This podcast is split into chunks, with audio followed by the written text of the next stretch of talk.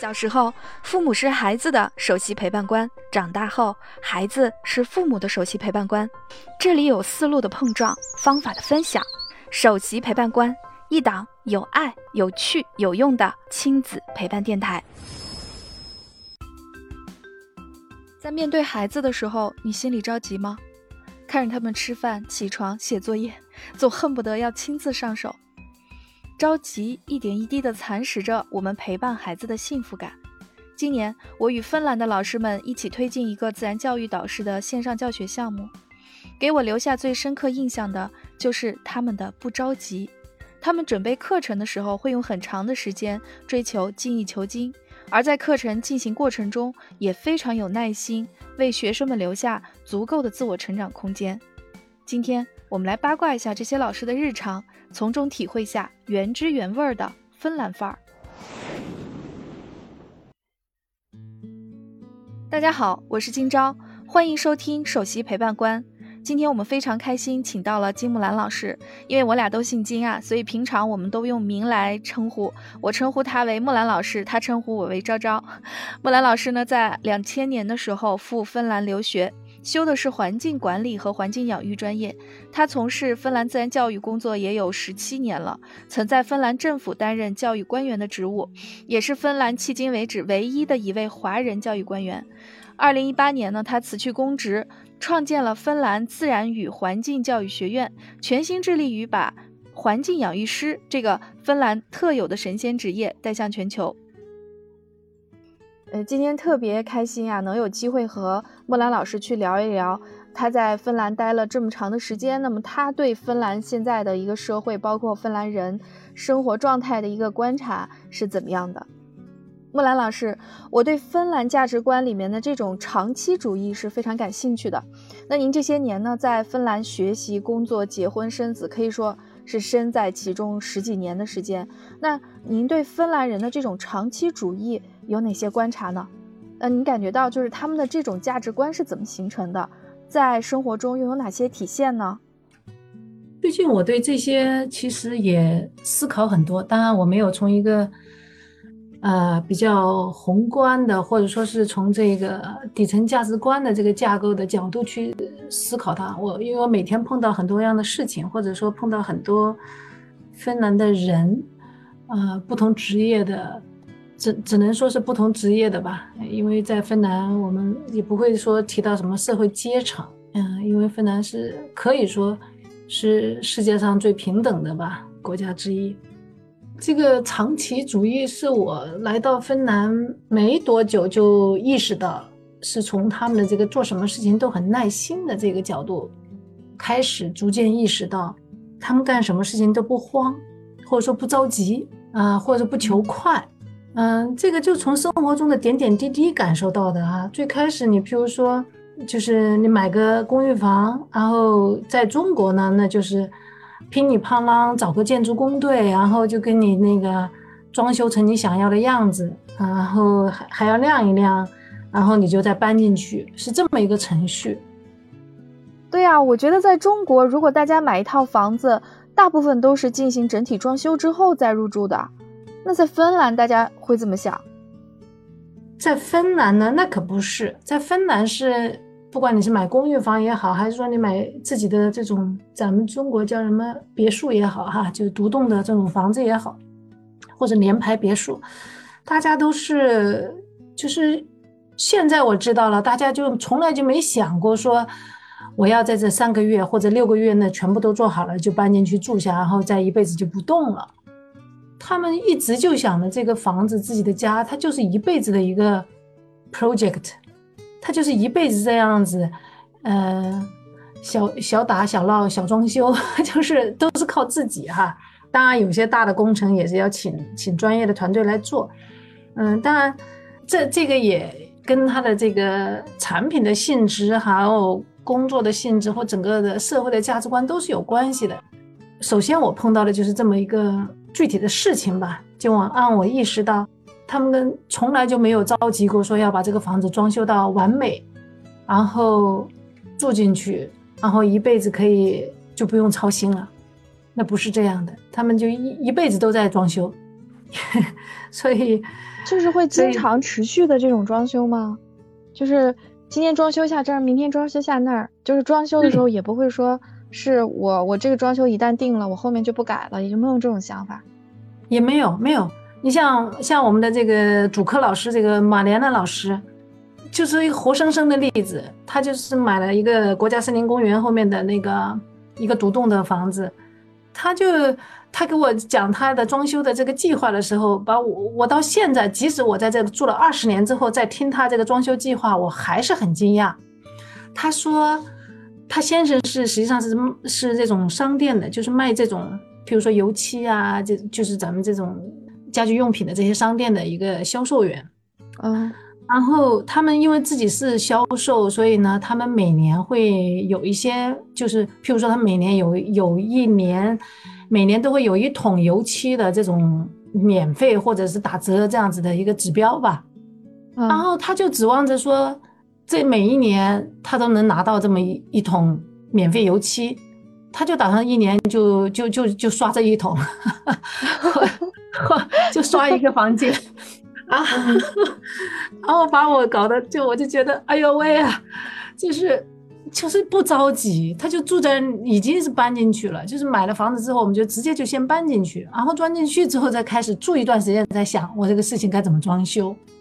就相当于是毛坯房就进去了，还是还是有基本的一个装修，那都是二手房嘛，没很少说买新房子的。当然有些有买新房子的，他也是都是装好了的哈。我说的这个就是说普遍的哈，就是但是因为芬兰的这种独立别墅多嘛，所以 这个东西也是也是一个非常普遍的。但是这也是我观察到的芬兰的一个普世价值，一个普遍的状态，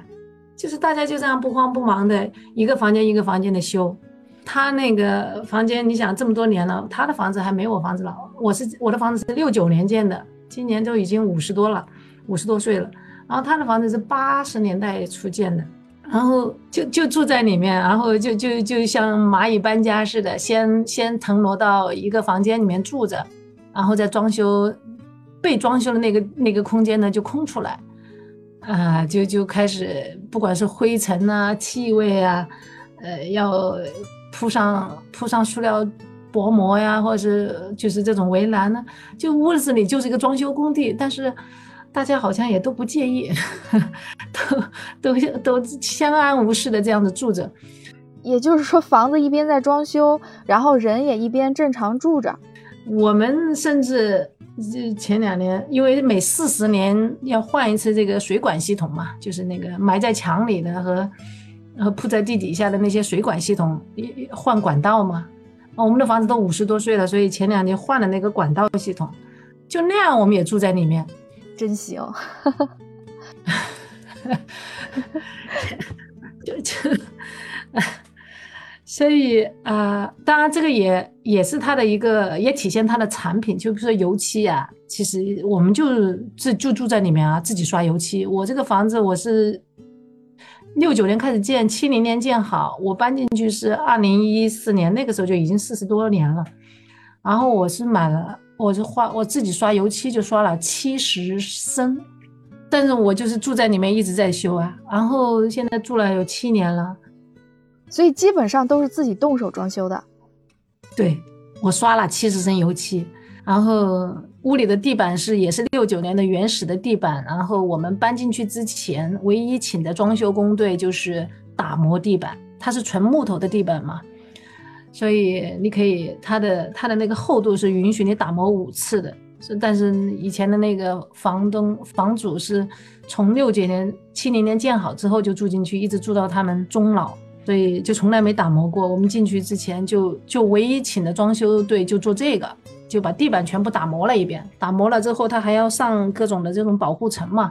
那些是我们做不到的，它是打磨机器嘛，就是等他做好了这个，我们再搬进去，搬进去之后就是。各种刷油漆，天花板都刷了，刷了七十升，然后整个屋子就是你你想要的样子。嗯，五十多岁的房子，就现在谁要到我家来都知道是就跟崭新的一样。所以你也很快融入了当地生活方式了。然后也就是这种不着急，你觉得是因为什么？是因为福利好吗？福利好是一个方面，但是我也做了比较，就是。他们的这种对物质的这种不贪欲望不高，然后是一个双向的，不是说仅仅因为福利好。就好像我不是去参加了环境养育师的培养这一个课程嘛，嗯，然后环境养育师培养完了之后，那个老师们就说你们要不要买这个环境养育师的这个帽子，就是那个冬天戴的帽子和那个一个套头衫，然后我就买了。然后现在我幼儿园里面有一个老师，他也在学这个课程，然后我我那个还还拿去，我说我说我说我比你先就早一年拿到这个这个套头衫啊，因为我老穿那个套头衫嘛，因为上面背后写着环境养育师，特别骄傲。结果那个老师给我的回复是，他说我已经有很多衣服了，我不想再就是再花钱去，就是不需要再多一件套头衫，不是说买不起，不是说。呃，学了这个课程，也就是有这个骄傲感，然后要有这么一个东西作为一个纪念。他就是觉得他不需要。然后这位老师呢，呃，因为我们每个星期星期五的时候，幼儿园的孩子是最少的时候，就是很多家长都愿意只上百分之八十的时间的班，让孩子也上幼儿园，只上百分之八十，就四天。然后星期五呢，就自己在家带孩子，就就尽量的让自己跟孩子相处的时间长一些。那么这一天星期五的。孩子量最少，那么所需要的老师量也应该是最少。那么这位老师就就学环境养育师的这个老师，他就主动提出说，他只上四天班，就星期五你不用给他开工资，这样子你你的开销不是那么大嘛？因为你孩子没那么多嘛。所以这个老师他会主动的去降低自己的薪水，然后把这个时间腾出来，就是物质欲特别低。但是如果你要。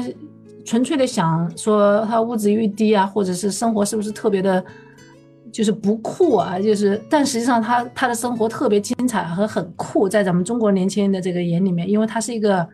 滑雪板的这种专家嘛，就是那种单板滑雪会很酷的，呃，就是从高山上滑雪下来那个那个那个姿态啊，那个样子。哦，也就是说，咱们幼儿园的这位老师还是一个滑雪板的专家。哇哦！但是他们的物质欲特别低，然后平常你就看不，所有东西都是二手的。他去逛二手店，看到说有好的那种，你像那种斜坡式的那种书架，在幼儿园里面孩子们可以触手可及的，然后就像一个，嗯，就是坡有坡度的这么一个书架，很适合幼儿园用的这种书架，他就会把它买回来给幼儿园，就从二手店里面。所以他就是。给自己说多一件套头衫也不买，但是逛二手店的时候看的幼儿园孩子们可能会需要的桌子，就自己花钱买来给幼儿园，就就很有主人翁的，然后帮着幼儿园做什么事情都去回收、环保和再利用，这也太优秀了吧！你从哪儿找到这么好的老师啊？要我也是个幼儿园的园长，估计想说，这种好老师，请给我来一打。然后芬兰最最有名的或者随处可见的哪个街区都有的就是二手店，所以在赫尔辛基，你看很黄金地段的地方，经常就会看到一个二手店。然后芬兰的很多人的业余爱好就是逛二手店，所以什么东西都可以卖。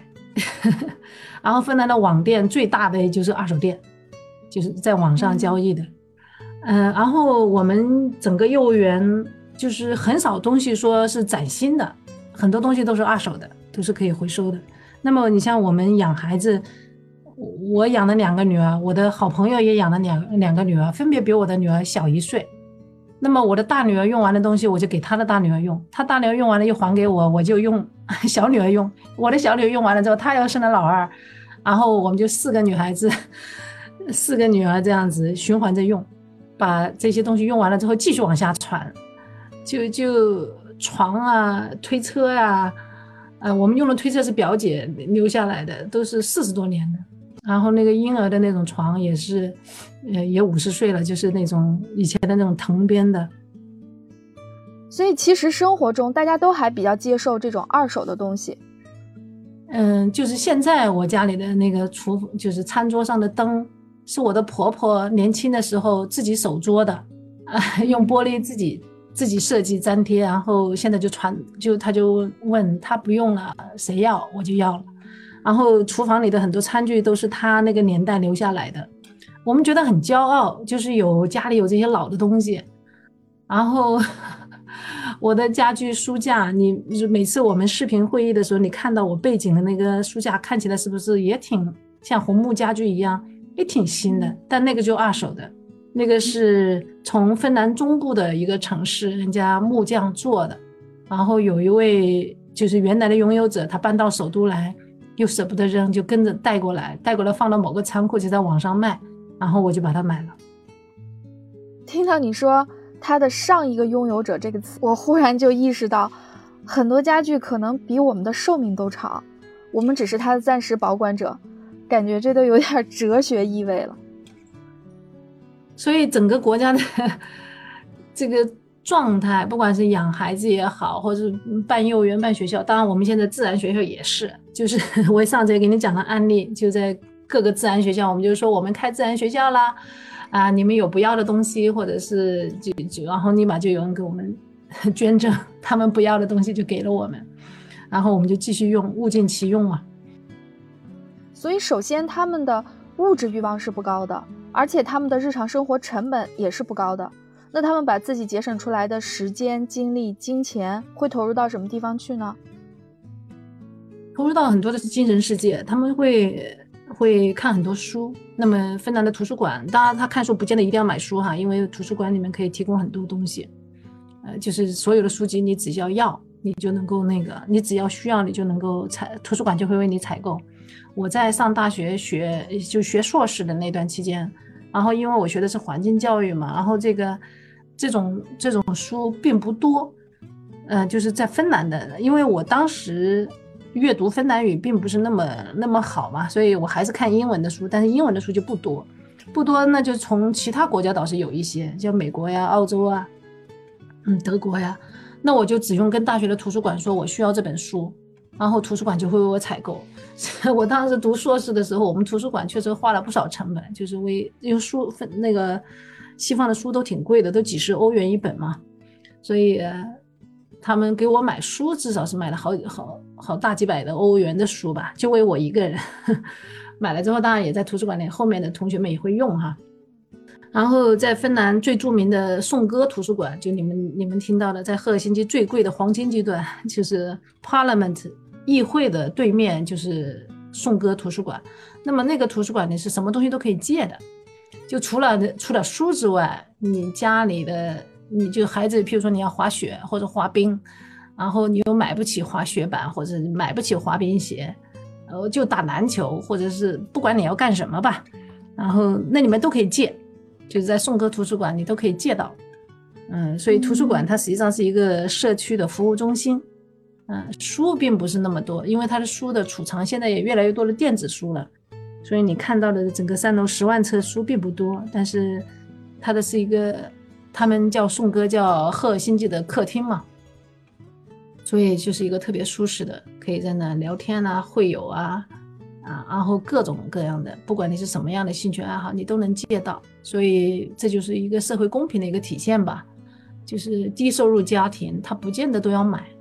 都都可以借，借了之后还回去就好。啊，那其实我觉得是从这一个小小的角度，就是从他们的生活的这种基本的。成本啊，这种包括习惯啊，其实就已经能够感觉到，他们可能更多的能够去聚焦于和家人相处啊，然后包括去有读书啊等等，有自己更多的兴趣发展、精神追求，就会他们就会把自己的时间精力会花在这些方面。嗯，是我我可以说这两年疫情，比如说我虽然说创业是二零一八年开始创业，现在是第四个年头。然后，但是创业四年有两年都是在疫情中，啊，其实收入非常低啊，但我们好像活得也都挺好，也没有说。然后，当然我这两年也是，我可以可以说一没买一件衣服吧。然后我的孩子们也很，我也不知道，其实我也没有说去特别的去宣传要要回收什么的，但是他和他的好朋友们、小朋友们、邻居们。就都是自己骑车骑到附近的二手店，然后在那里面给自己淘了不少衣服啊、包啊、首饰啊。他们，我我也是很很很意外，也很欣喜哈。就小朋友们都已经长大了，自己就骑着单车，约着就去逛二手店。所所以说是孩子们自己决定去的，并不是你教给他们的。就就是他们都已经不用我去灌输，就是从小在老师啊，然后周围邻居啊、好朋友啊、同学啊，彼此都是这样子在生活。就等于基本上就整个社会其实都是这样一种氛围。对的，对的，对的，就是那种低物质欲望的。对，特别低，特别低。所以，所以像我们的这个不断追求成功，不断追求更光鲜的、更好的生活是没有没有一个头的，没有尽头。但是芬兰就显得就特别从容和淡定，他就他就不着急不慌。他们，你看上次看那个《他乡的童年》里面采访的那个孩子，那个小男孩，也就十岁九岁吧，就说他的人生理想就是有份工作，有个家庭，然后 也就就就可以了，就觉得很幸福了。他有份工作能够养家糊口，然后他自己就剩余的时间，他们也不去说去挣额外的钱，去拼命的工作，剩余的时间他们就会享受生活。就是做自己享受做的事情，嗯，可能这个其实就是芬兰说的幸福的国家，它的它的一种一种实践吧。我觉得，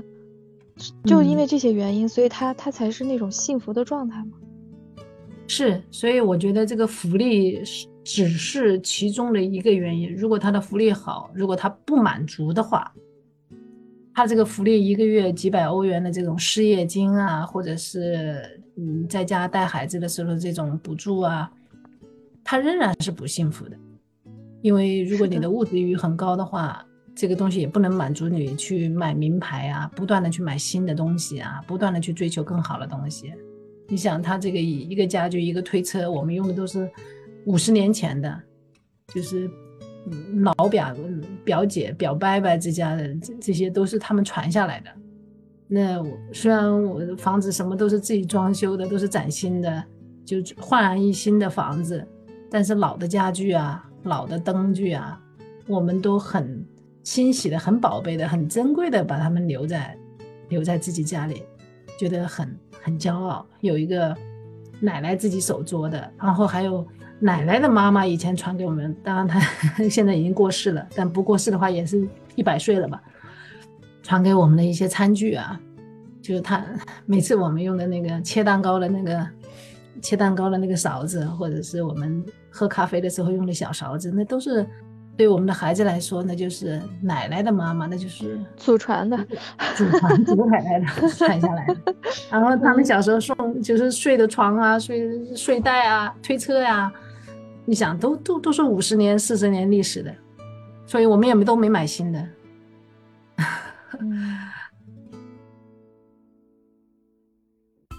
为什么芬兰被称为全世界最幸福的国家，而芬兰的教育被誉为全球第一？我想他们所秉持的长期主义价值观这种不着急的态度也许就是其中的秘诀之一。好的今天的话题我们就先聊到这里感谢你的收听希望今天的话题对你也有启发。我是今朝如果你有什么想讨论的话题在评论区留言告诉我我们下期再见。